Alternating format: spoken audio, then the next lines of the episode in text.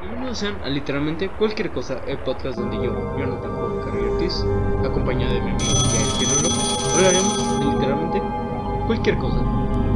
¿Cómo estás, Noel? Muy bien, gracias por preguntar. Este, ¿Cómo estás amigo Jonathan? Nunca te pregunto yo.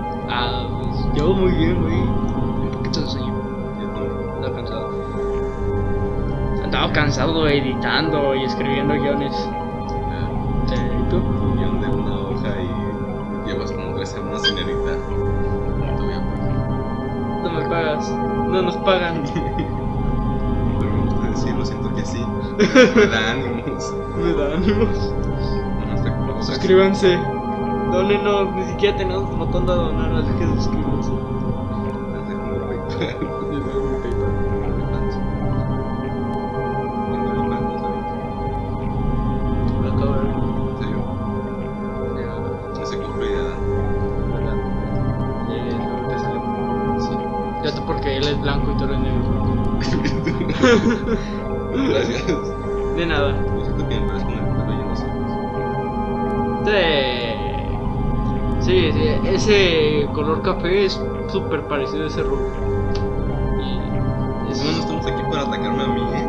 Ah, tú iniciaste. ¿Qué? ¿Cómo te ataqué? No, tú iniciaste atacándote a ti mismo. ¿Cómo se dice cosplay? Eso no es lo de mía. Y ya. Bueno, Pero, ¿de qué vamos a hablar? güey? eh, datos curiosos, parte 3. ¿Qué es lo que menos le gusta a la gente? Este, ¿Tú crees? sí, ¿Por qué? no sé, yo creo, lo siento. ¿Será porque nomás pones datos curiosos, pero no pones modelos? ¿De, qué va, ¿De cuáles son esos Es datos? que supongo que todos no me van a caber. Ay, yo puse todos los SSP. Sí, en el, el capítulo de los SSP puse todos los. Los tuyos nomás son nombres y fueron dos nomás. Pero puedes abreviar, ¿no? Mira, ahorita, ya- ahorita vas, dic- vas diciendo y yo Ok. te digo. En primer dato, les voy a pedir que tanto ustedes como tú, Jonathan, Ok. Con tu dedo presiones o tapes con el lado de tu nariz. Y trata de respirar. Ahora hazlo con el lado contrario de tu nariz. Este, como habrán notado, respira mejor de un lado que del otro. Ajá. Sí, ¿no? Ah. Sí. O respiras igual de ambos. No sé, es que estoy contispa- constipado. Ah, bueno, pues muy mal ejemplo también. bueno, en mi caso sí, sí noto la diferencia. Por ejemplo, ahorita respiro mejor del lado izquierdo. Y este, esto es, al menos en la mayoría de la población, es algo normal. Y este dato se divide en dos puntos. El primero que encontré es una supuesta página de doctores de España, creo que era. Ajá. Este, llamada Top Doctors España. Ah, sí. Que dice que es un problema respiratorio que se presenta aproximadamente, aproximadamente en el 70% de la población. Y dice que cuando respiramos hay un ciclo nasal de que no nos damos cuenta.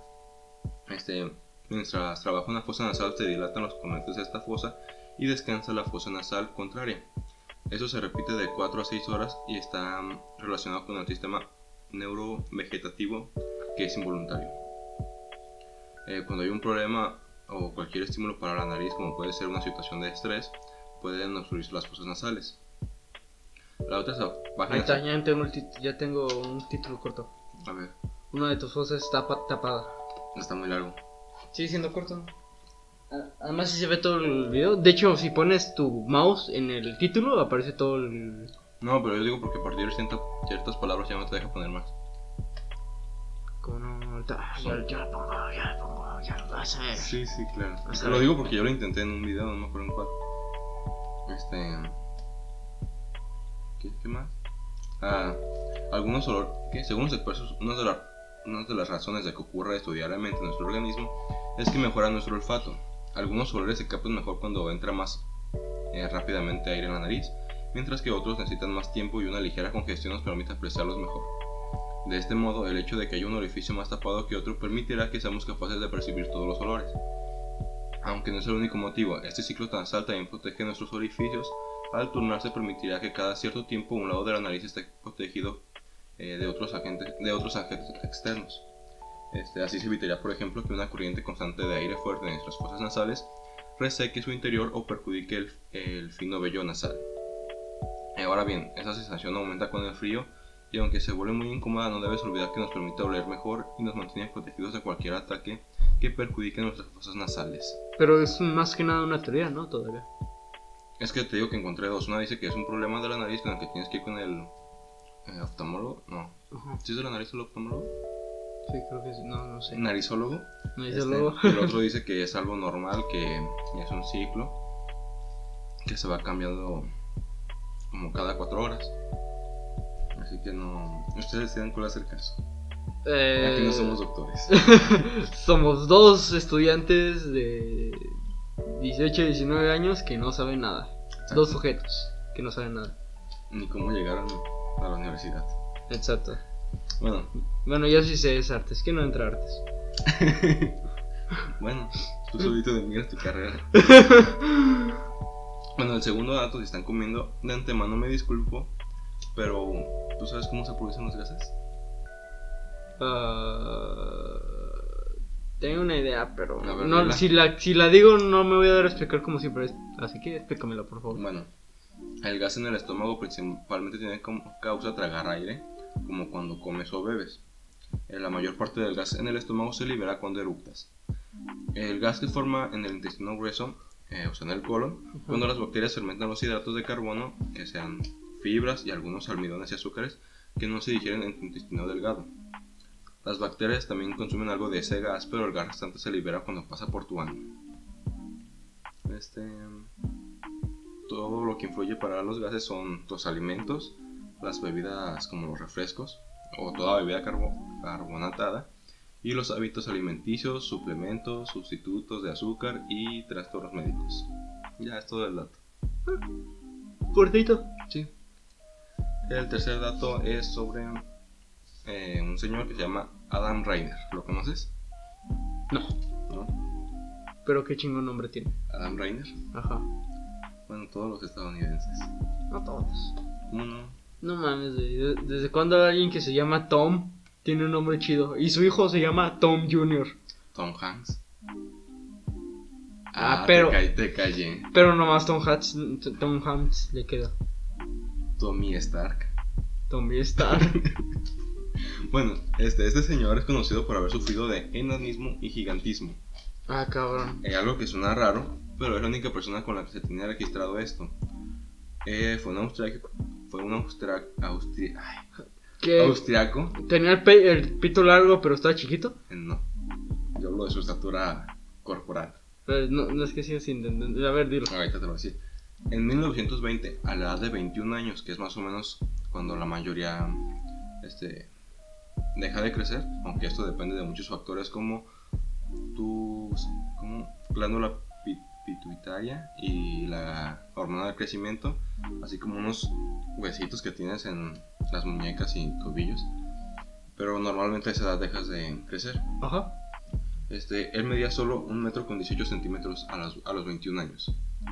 A esa edad desarrolló más o menos, bueno, más o menos a esta edad desarrolló un tumor en hipófisis, lo cual es la glándula donde se produce la hormona de crecimiento. Por cierto, lo de la pituitaria creo que me lo inventé, creo que es por, por ver tanto Doctor House. Este, Eh, bueno, esto provocó un crecimiento exagerado, tanto así que eh, 10 años después, a la edad de 31 años, Ah, este medía 2 metros con 18 centímetros. ah, o sea, ya, ya, ya estoy entendiendo. O sea, nació siendo enano, Ujú. pero un tumor eh, movió algo ahí y hizo que Es Eh, la empezara teoría. y aceleró la, el crecimiento. En esos 10 años creció un metro. O sea, la verga. Y Qué culero, güey. De Ok. por sí es difícil encontrar zapatos, güey. Y ahora imagínate. No mames, güey. Me los compré la semana pasada y ya no me quedan. Pero tampoco es como que Crecí un metro en un año. 10 años. Ah, en 10 años. Diez Yo años. te entendí en un año. No, 10 años. Ah, no, entonces sí, sí, sí. Este, pero. No es la persona más alta, pero sí es bastante. No, sí, ya dos metros ya es un putero. Sí. Así conozco gente de dos metros y no mames. yo creo- De 1.90 ya se me hace mucho. Este, bueno, pero no todo esto es bueno. Este. Como es la regla en un organismo, cuando un cambio extremo y extensivo ocurre aceleradamente, el organismo se debilita. Ajá. Adam, a causa del excesivo crecimiento, quedó debilitado y postrado en cama hasta su muerte, que creo que era 34 años, y en su muerte medía 2 metros 34. Chale. De hecho, para toda esa gente que piensa que estar grande es beneficioso, de hecho, es muchas veces lo contrario. Sí, es problemas en las espaldas, en los pies, rodillas y en la zona lumbar. Ajá, de hecho, sale mejor si estás. Si este, sale mejor. Creo que tienes que hacer ejercicio con. Mientras más entonces creo que es mejor hacer ejercicio, ¿no? No, Mm, eso sí no sé. Porque, bueno, a ver, suponiéndolo, ¿no? Para estar para que tu cuerpo aguante más, más este todo ese peso. Pues sí, puede ser. Porque, ajá. Pero aún así los ligamentos y esos se te desgastan más. Sí, porque pues, es que ahí ten- tengan en cuenta gen- gente que, pues, este. Pues es la gravedad lo que te manda para abajo. Gran frase. Y para que no se sienta mal, gente chiquita. ¿Cómo? Ah, bueno, pues. Eh, yo sí conozco mucha gente. Ah, ah, saludos a mi amiga Jimena. ¿Cómo estás, Hobbit? De unos 50. Pero, ¿cuál es la edad normal de una mujer? Unos 60. Unos 60. Sí, es la mujer suele. 65. Ajá, aquí en México. Aquí en México Ah, el sí. tamaño normal es unos 65, unos 70. No sé, no. 60, 65. 60, ajá, 65. Con un hombre. Es de unos 70 a unos 80. Ah, yo soy normal. Mido Yo un también, 80. yo mido unos 70. Ah, Mira, somos los extremos. Sí, porque, ajá, de hecho, pues este, ¿por qué será de esa estatura aquí en México? ¿Cómo? Ajá, la estatura de las mujeres, ¿por qué será de ese tamaño? ¿Continuamos? Continuamos. Ya, ya estoy grabando. Ya, ya, este, pues volvemos y hicimos una pausa porque pasó el agua, luego el de las nieves, Y el de una carnicería. ajá, que ni siquiera era aquí. Exacto. Vaya, pues continúa, amigo. Este. Se no murió. estuvo- no estuvo- sí, se murió. Ah, creo que era 33, 34 años, no recuerdo. Ajá, Cuando medía 2 metros 34. Que eso ya es ya mucho no más mames, grande. putero.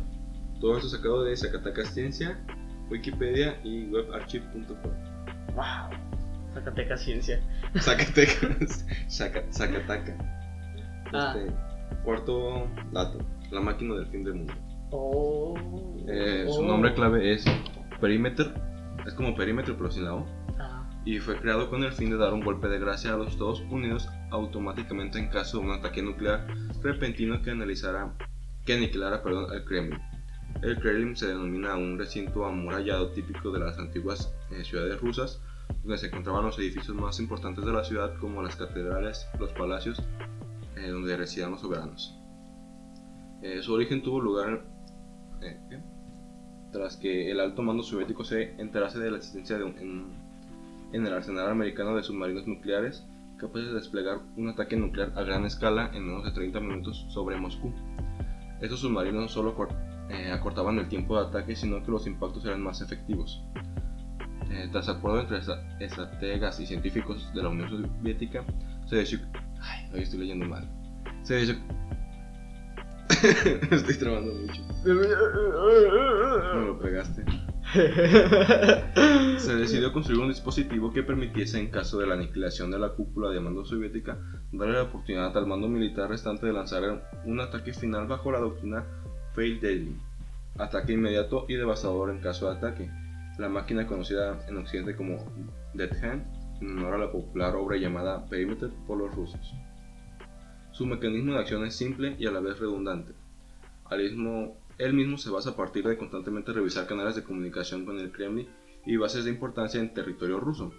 En caso de detectar un error de comunicación en todos los canales, el dispositivo abrirá los controles manual del arsenal nuclear eh, soviético y de esta manera permitiéndole incluso a oficiales de bajo rango lanzar un ataque masivo con bombas de cobalto a pesar de no tener los códigos de acceso suministrados por la cúpula soviética. Estas bombas de cobalto ideadas por el legendario científico nuclear Leo Szilard eh, la- largarían suficientes isótopos de cobalto 60 a la atmósfera volviendo a la Tierra incapaz de albergar vida por varias décadas. no es el cobalto que estaba en. con el que hicieron fierros en México? En Chihuahua. No sé. Pero pues ahora es como, como muy tóxico. Ahorita te lo investigo. Pero la razón- Soy Este. Esto lo lanza a la, a la atmósfera. Y esto será. Producirá que no. Más bien, haría que no se produciera vida en, en la Tierra por varias décadas. Sí, eh, la- el incidente de Ciudad Juárez de Cobalto 60. Luego hablamos de eso. Pero que eso es por tóxico, por. Eh, es tóxico, es, es nuclear prácticamente. Este, Bueno, eso es una bomba nuclear. bueno, ya. ajá, es este. Ah, pues te- resumiéndolo rápido, fue, eh, haz de cuenta de que. No me acuerdo muy bien por qué, pero creo que fue una. ajá, es, Haz de cuenta que agarraron fierro en. Ah, ya, ya me acordé.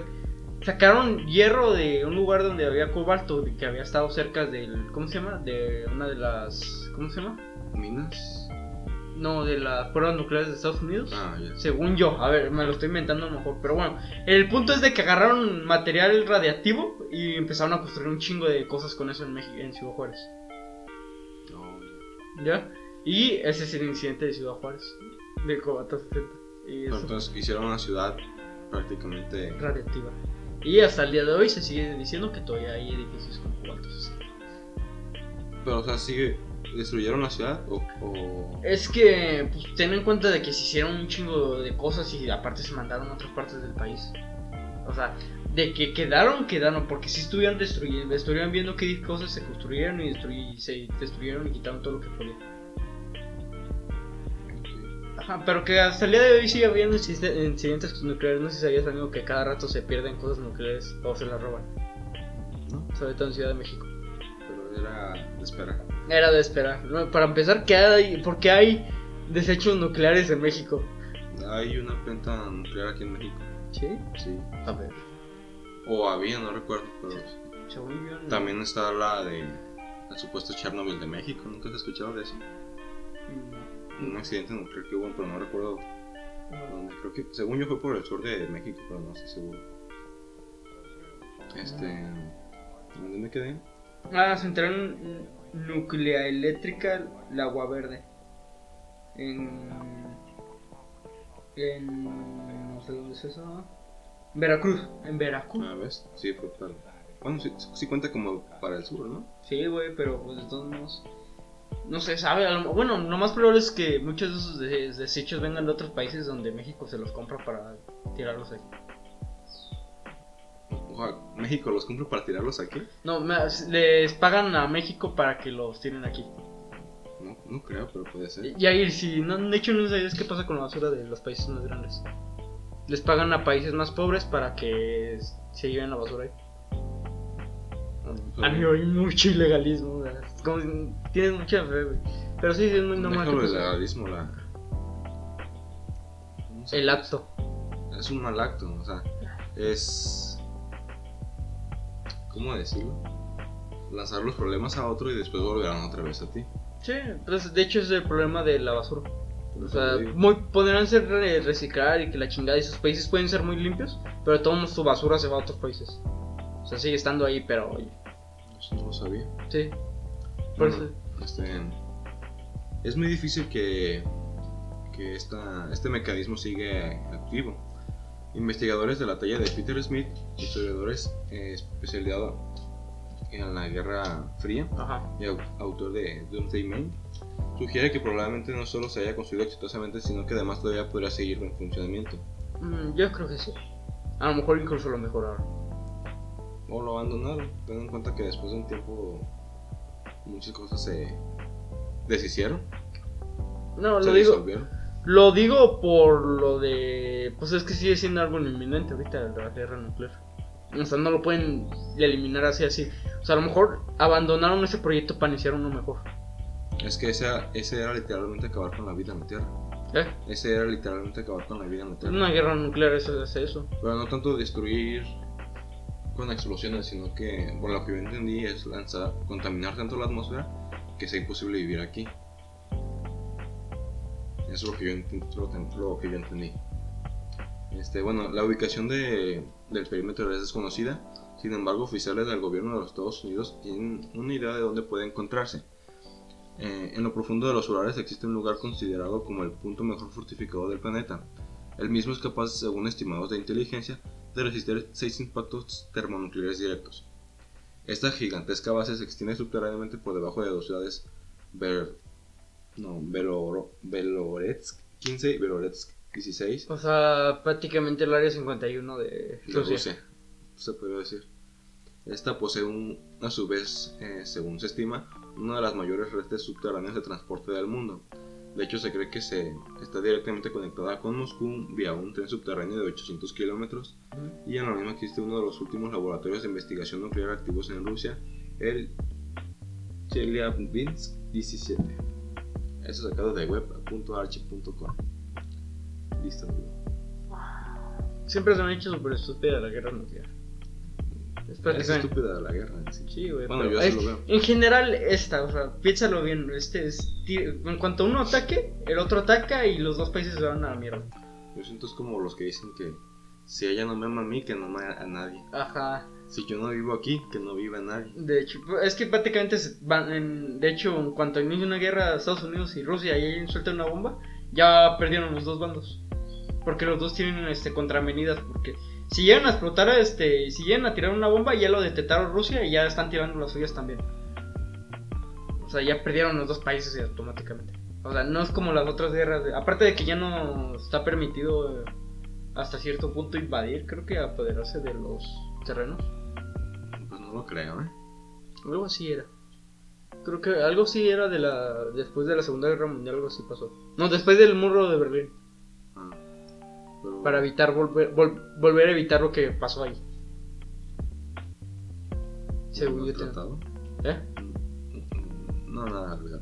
Un tratado. ok, a mí justo te tengo una pregunta. ¿Tú sabes cuál es quién aportó más en la guerra mundial, en la Segunda Guerra Mundial? ¿Qué país? ¿Cómo que quién nos aportó? ¿Qué país aportó más a la derrota de los nazis? Mm, No sé, Rusia. Sí. Ah, la tuya. Ah, Estados Unidos es puro, de hecho, pues, Estados Unidos propa- pues puro propaganda lo que se ve en sus, ¿cómo se llama? De hecho, el día, el famoso día Z, no, día Z o día, C- no, día cero, ¿De qué? No sé. de qué. la, el, el desembarco de, de Scandi, ¿Escandilado? ajá, ese, es un día cero, creo que sí. No sé. Nunca te sonó, amigo? No, no, estuvimos en una clase. no, no recuerdo. ¿Día Z? Día Z o día cero. Mm, a ver, yo busco Día Z. en el internet. o era día uno. Pues a mí me sale como, A ver, desem- como un libro, ¿eh? desembarco Día cero. de ¿cómo se llama? No, es que yo me acuerdo que no, me estoy confundiendo. Es Des- desembarco Ah, te refieres a la canción de La oreja de Van Gogh. Día cero. no. Ah, A lo mejor me confundí, pero yo me acuerdo que tenía un nombre así. Bueno. Ah, este no, no fue tan importante, pero sí, o sea, sí ayudó, pero tampoco fue tan importante. Fue más importante la la Unión Soviética y este ¿cómo se llama los otros? Donde estaban Chuchers. Fra- Ah, no. Sí, Francia, ¿no? No. Inglaterra, perdón. Inglaterra, ajá. Ajá, y este. Y Estados Unidos fue más como una unión de apoyo. Pues fue, también fue el último que se unió, ¿no? Sí, fue el último, y ya el último de la guerra. Fue el último de la guerra. Fue de los. Ajá, ya se unió casi el último de la guerra. Pues solo sé que ganaron después de que intentaron invadir Rusia, ¿no? Ajá. Sí, o sea, intentaron invadir Rusia y a la vez estaban este, tratando de Ah, recuperar. no, y Italia. lo de las bombas. ¿Eh? No, las bombas fueron para Japón. Por eso, pero pues eran aliados. ¿Eh?